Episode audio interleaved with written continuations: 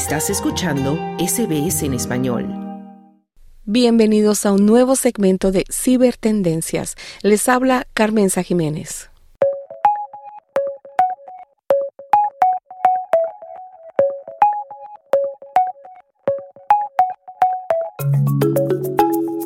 Man in the middle, podemos traducirlo como hombre en el medio, phishing o pesca, ransomware y farming. Si conoces estos términos, estarás familiarizado con esta clase de ciberestafas, algunas muy peligrosas y frecuentes. Y si no estás enterado, no te preocupes, de eso nos va a hablar hoy nuestra experta en el tema, Bianca Vaquero, a quien le damos ya la bienvenida. Bianca, muy buenas tardes y llévanos de la mano por este mundo peligroso.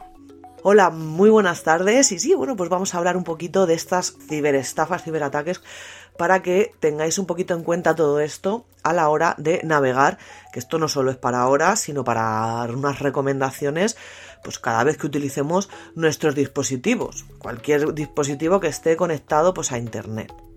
Vamos a empezar con un sospechoso habitual, un habitual por desgracia últimamente de, de este tipo de ciberestafas, que es el ransomware.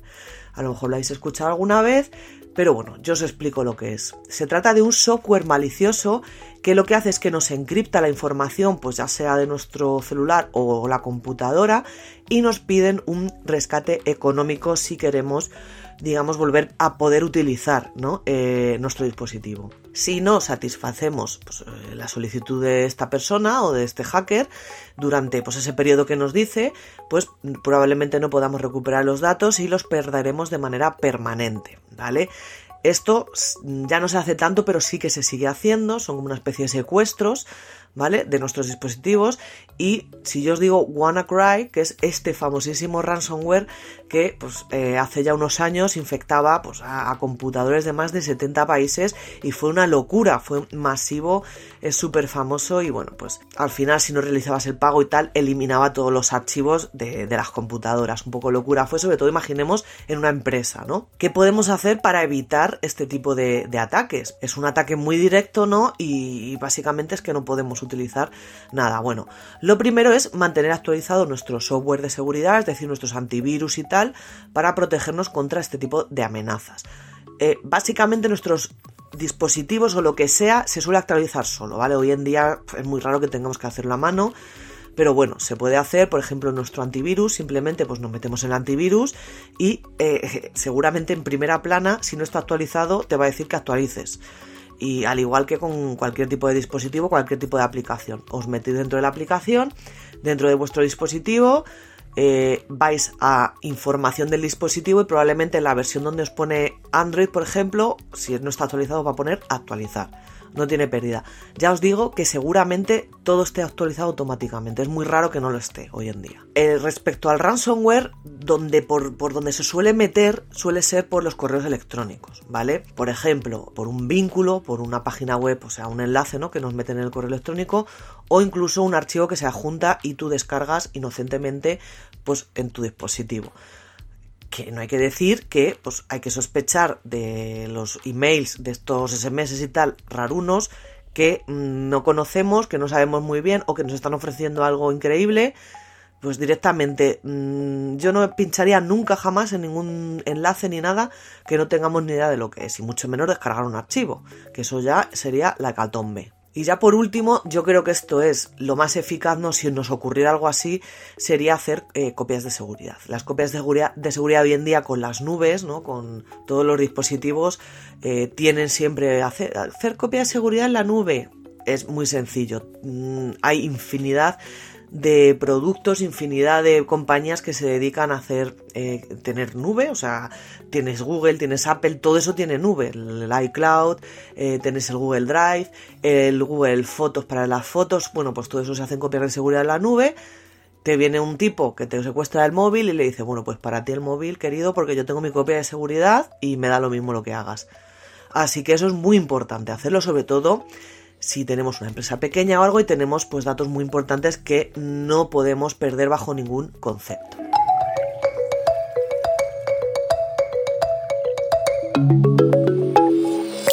Bueno, eso es lo que conocemos como un ransomware. ¿Y qué nos puedes decir del famoso phishing, que traducido al español sería pesca? Pues sí, el phishing, este que está aquí, bueno, probablemente me hayáis escuchado muchas veces comentarlo, ¿no? Porque por desgracia, como has dicho, es muy habitual mm, escuchar, ¿no? Este tipo de ciberestafas. Bueno, el que no sepa lo que es el phishing, yo os lo voy a explicar.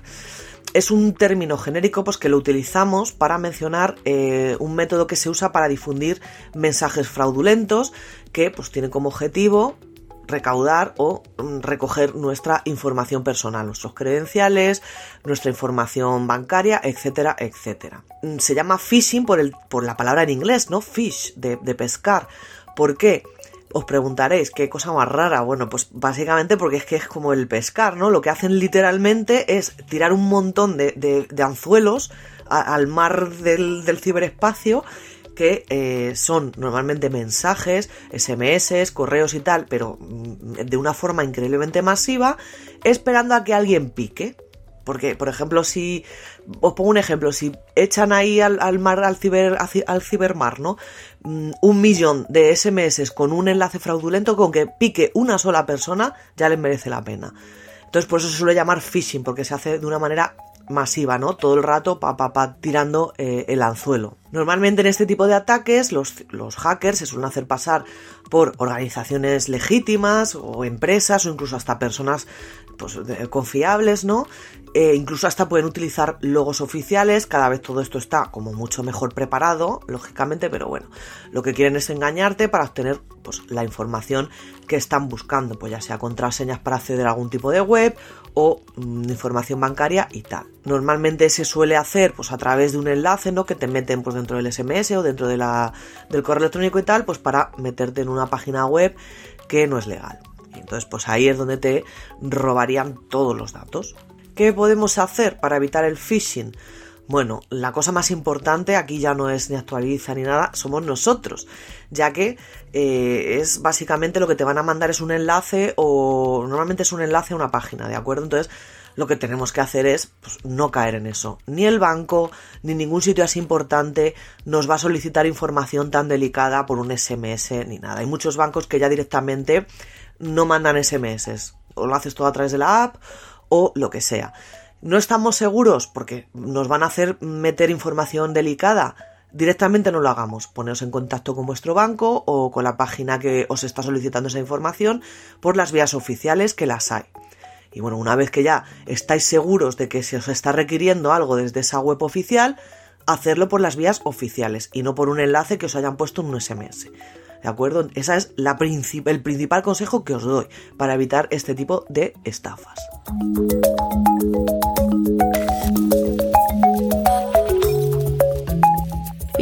Fishing o pesca pasamos a un nombre mucho más curioso, man in the middle, como hombre en el medio.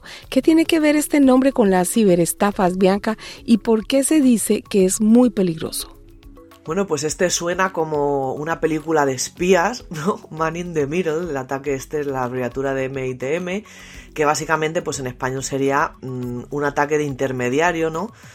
Y bueno, pues es una táctica utilizada para lo que es básicamente interponerse en la comunicación entre dos personas o la comunicación entre persona-dispositivo, es decir, entre tú y una página web o lo que sea sin que nos demos cuenta. ¿Vale? Ahí como un espía. El objetivo pues es interceptar o modificar o incluso hasta bloquear información que está fluyendo entre esas dos partes, eh, sea lo que sea, pues ya sea una conversación telefónica, un correo electrónico, una transacción en línea o pues cualquier tipo de comunicación digital. Lo que hace, bueno, pues es eh, actuar como un intermediario falso de una forma invisible, obteniendo pues datos eh, que se están comentando en esa conversación o que estamos introduciendo en ese momento en nuestro dispositivo, ¿vale? Si, estamos hablando de una página web. En la mayoría de los casos no somos conscientes de que esta comunicación ha sido interrumpida, ¿no? O comprometida lo que hace esto muy peligroso, ya que pues bueno, pueden robarnos lo que sea, credenciales de inicio de sesión, contraseñas, información financiera y tal. A ver, ¿cómo podríamos, no? Porque suena como muy turbio todo, ¿no? ¿Cómo podríamos protegernos de este tipo de ataques? Bueno, lo primero, y esto mmm, vale para todos, ya lo he dicho un montón de veces, asegurarnos de que estamos ante una conexión segura, ¿vale? sobre todo cuando estemos mm, en páginas web o en sitios donde vamos a meter información sensible, como puede ser el banco o pues, cuentas de correo electrónico en las que tenemos cosas pues, que no procede que nadie tenga, ¿vale? Tenemos que buscar ese candadito en nuestro navegador, ¿vale? Pues donde pone la, la URL, que básicamente, por ejemplo, mibanco.com, ¿vale? www.mibanco.com, que sabemos que está arriba tiene que tener un candadito. Si tiene un candadito es que esa, esa, conexión está cifrada, que esa conexión es segura. Entonces no habría ningún problema. Ahí también entran los, los verificados de las webs, o sea, verificar que esa web tiene certificados de seguridad. ¿Cómo hacemos eso? Esto lo he repetido muchas veces y, os lo voy a volver a repetir. Es tan fácil como ver si esa web tiene el HTTPS, ¿de acuerdo? Y no el HTTP normal. Si no tiene la S, eh, esa URL probablemente sea insegura, así que se acabó. No hay que confiar en redes públicas abiertas, es decir, yo evitaría por todos los medios, a no ser que no tuviéramos más remedio, evitar conectarnos a redes Wi-Fi públicas, ¿vale? En general. Pero bueno, podemos usar esto, el siguiente paso, una VPN, que también ya he hablado aquí de las VPNs, que son redes privadas virtuales, que es, digamos, una aplicación externa que tú te descargas y navegas a través de ella. Lo que hace es cifrar esa conexión a Internet y ocultar pues, los datos que estás tú transmitiendo, ¿vale? Crea un túnel y en ese túnel la información que sale y entra mm, está codificada. Entonces, da igual que te intercepten la conexión, que es que no se van a enterar de nada. Actualizar nuestros dispositivos. De esto no me cansaré de decirlo. Esto hay que hacerlo siempre. Tanto actualizar los dispositivos como las aplicaciones que usemos. Si no se hace automáticamente, simplemente entramos en información de nuestro dispositivo y ahí veremos la última versión que tiene de Android o que tiene de iOS. Si no está actualizado, seguramente nos haga un botón que ponga actualizar. Las aplicaciones tres cuartas de lo mismo. Probablemente se actualicen solas, pero si no, pues vamos a la, propia Google Play o a la iOS Store, esto a la Apple Store, perdón, o alguna de estas y probablemente dentro de la propia aplicación, si no está actualizada, va a aparecer en vez de instalar un botoncito que ponga actualizar. En Google, por ejemplo, mm, puedes acceder a la Play Store y todas las aplicaciones que tienes las puedes actualizar de golpe. También pasa en los ordenadores, o sea, es tan sencillo como eso. Y por supuesto, no hagáis clic en enlaces sospechosos, ni bajar archivos adjuntos, ni nada de estas cosas, por favor, ¿eh? Y por último, ya os digo, eh, con el tema este de Man in the Middle, ¿vale? Que es, digamos, un espía que está ahí cotillando lo que hacemos. Bueno, el tema WhatsApp, ¿no? Que la gente es que me espían, no, no, se espían, es imposible porque tiene una cosa que de esto ya también he hablado muchas veces aquí, del cifrado de extremo a extremo. Aunque alguien intercepte esa conversación que estás teniendo de WhatsApp, no va a entender nada porque está cifrada, ¿de acuerdo? Es imposible que la descifre. No, no, no pueden. ¿Vale? O sea que por eso no os preocupéis. Ahí sí que tenéis una vía segura para intercambiar pues, algún dato sensible y tal, aunque no es recomendable, pues, pues porque te puede estar viendo el que va al lado tuyo en el tren, pero bueno, que, sepáis que ahí no este ataque de Man in the Middle es imposible que os lo hagan en el WhatsApp.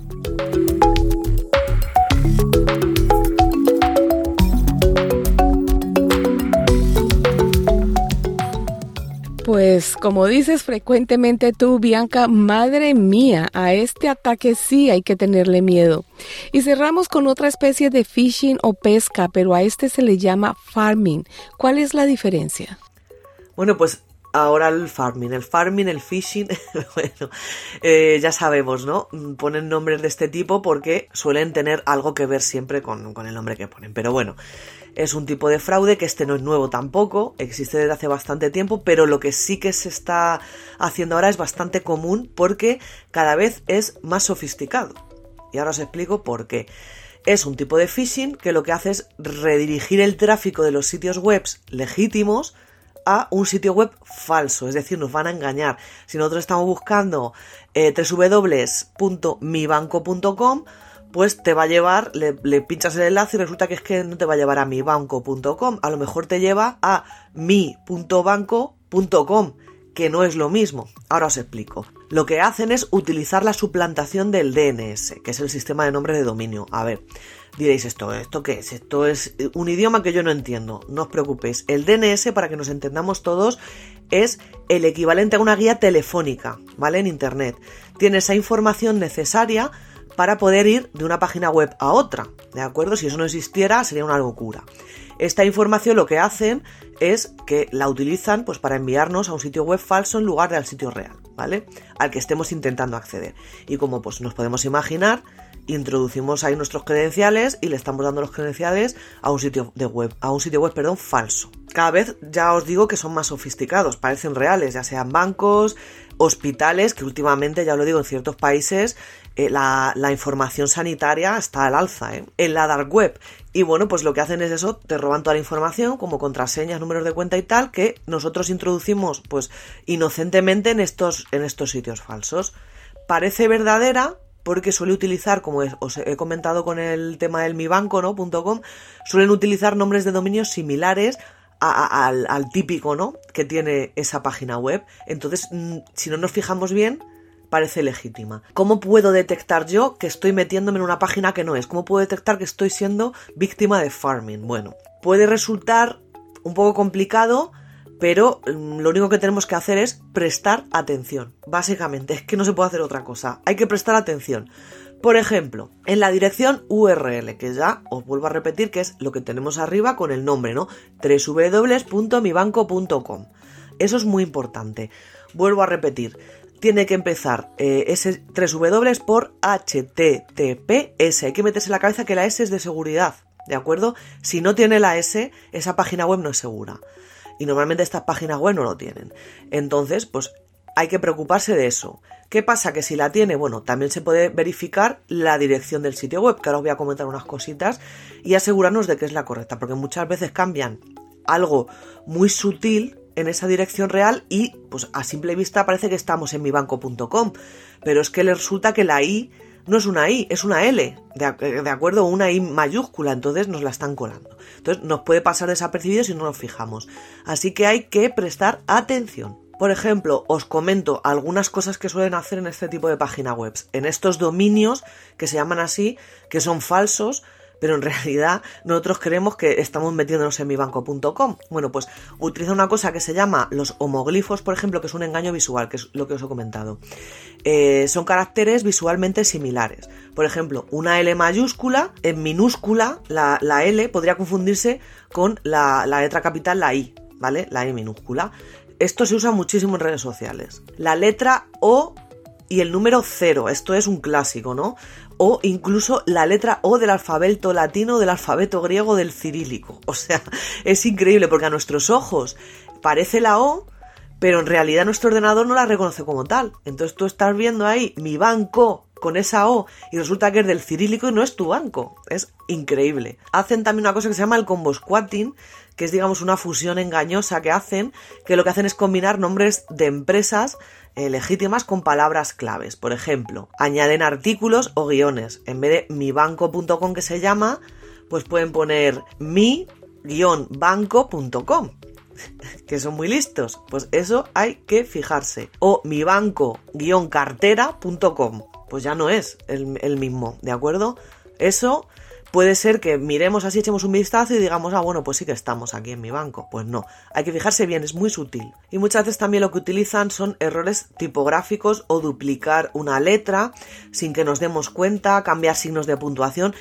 Repito, hay que fijarse muy bien que prácticamente si nos fijamos hay que prestar atención a dónde entramos, sobre todo si vamos a meter información sensible. Yo esto lo repetiré hasta la saciedad, pero de verdad a mí no me importa. Y nada, y así como mm, resumen, verificamos que nuestra conexión segura, da igual mm, dónde nos vayamos a meter. Candadito, HTTPS, todas estas cosas. Asegurarnos de tener todo actualizado, versión de navegador, nuestros dispositivos, todas las aplicaciones. También, pues, no hacer clic, que esto es básico, esto es de primero de seguridad no hacer clic en pues, enlaces de correos electrónicos, eh, descargarse cosas que no sabemos lo que son, etcétera. No facilitar información sensible eh, a menos que sea absolutamente necesario, eso también es muy importante, ¿vale? Y bueno, pues así, entre todos, pues podremos evitar algún disgusto que sobre todo nos venga ahora, en, en esta época tan feliz del año que no nos llevemos ningún disgusto. Así que nada, espero que pongáis en práctica estos consejos.